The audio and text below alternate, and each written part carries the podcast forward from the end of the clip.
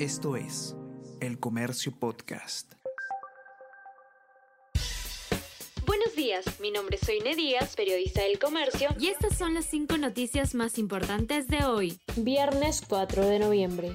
Misión de la OEA prevé solo dos días de reuniones para analizar la crisis. La OEA sostendría encuentros el 21 y el 22 de este mes. El presidente del Congreso remarca que la visita se debería ampliar el tiempo suficiente. Por otro lado, oposición critica que el jefe del Estado pida permiso para asistir a cumbre de la PEC en Tailandia del 14 al 21 cuando el grupo estará en Lima.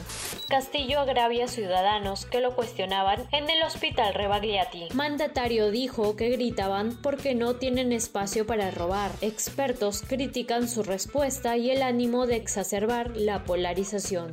Odebrecht y Barata no asisten a cita con fiscales peruanos. En Lima, durante audiencia de Ollanta Humala, tribunal ratificó que esperará el lunes 7, fecha que estaba programada la declaración de Marcelo Odebrecht para decidir cómo procederá si no se presenta. Esto a pesar de que la Fiscalía informó sobre la suspensión de la cooperación jurídica. Un tercio de glaciares emblemáticos desaparecerán en el 2050. La agencia de la ONU refiere que este desastre natural se debe al calentamiento global. En Suiza, por ejemplo, se observan pasos de tierra que habían estado cubiertos 2.000 años por el hielo.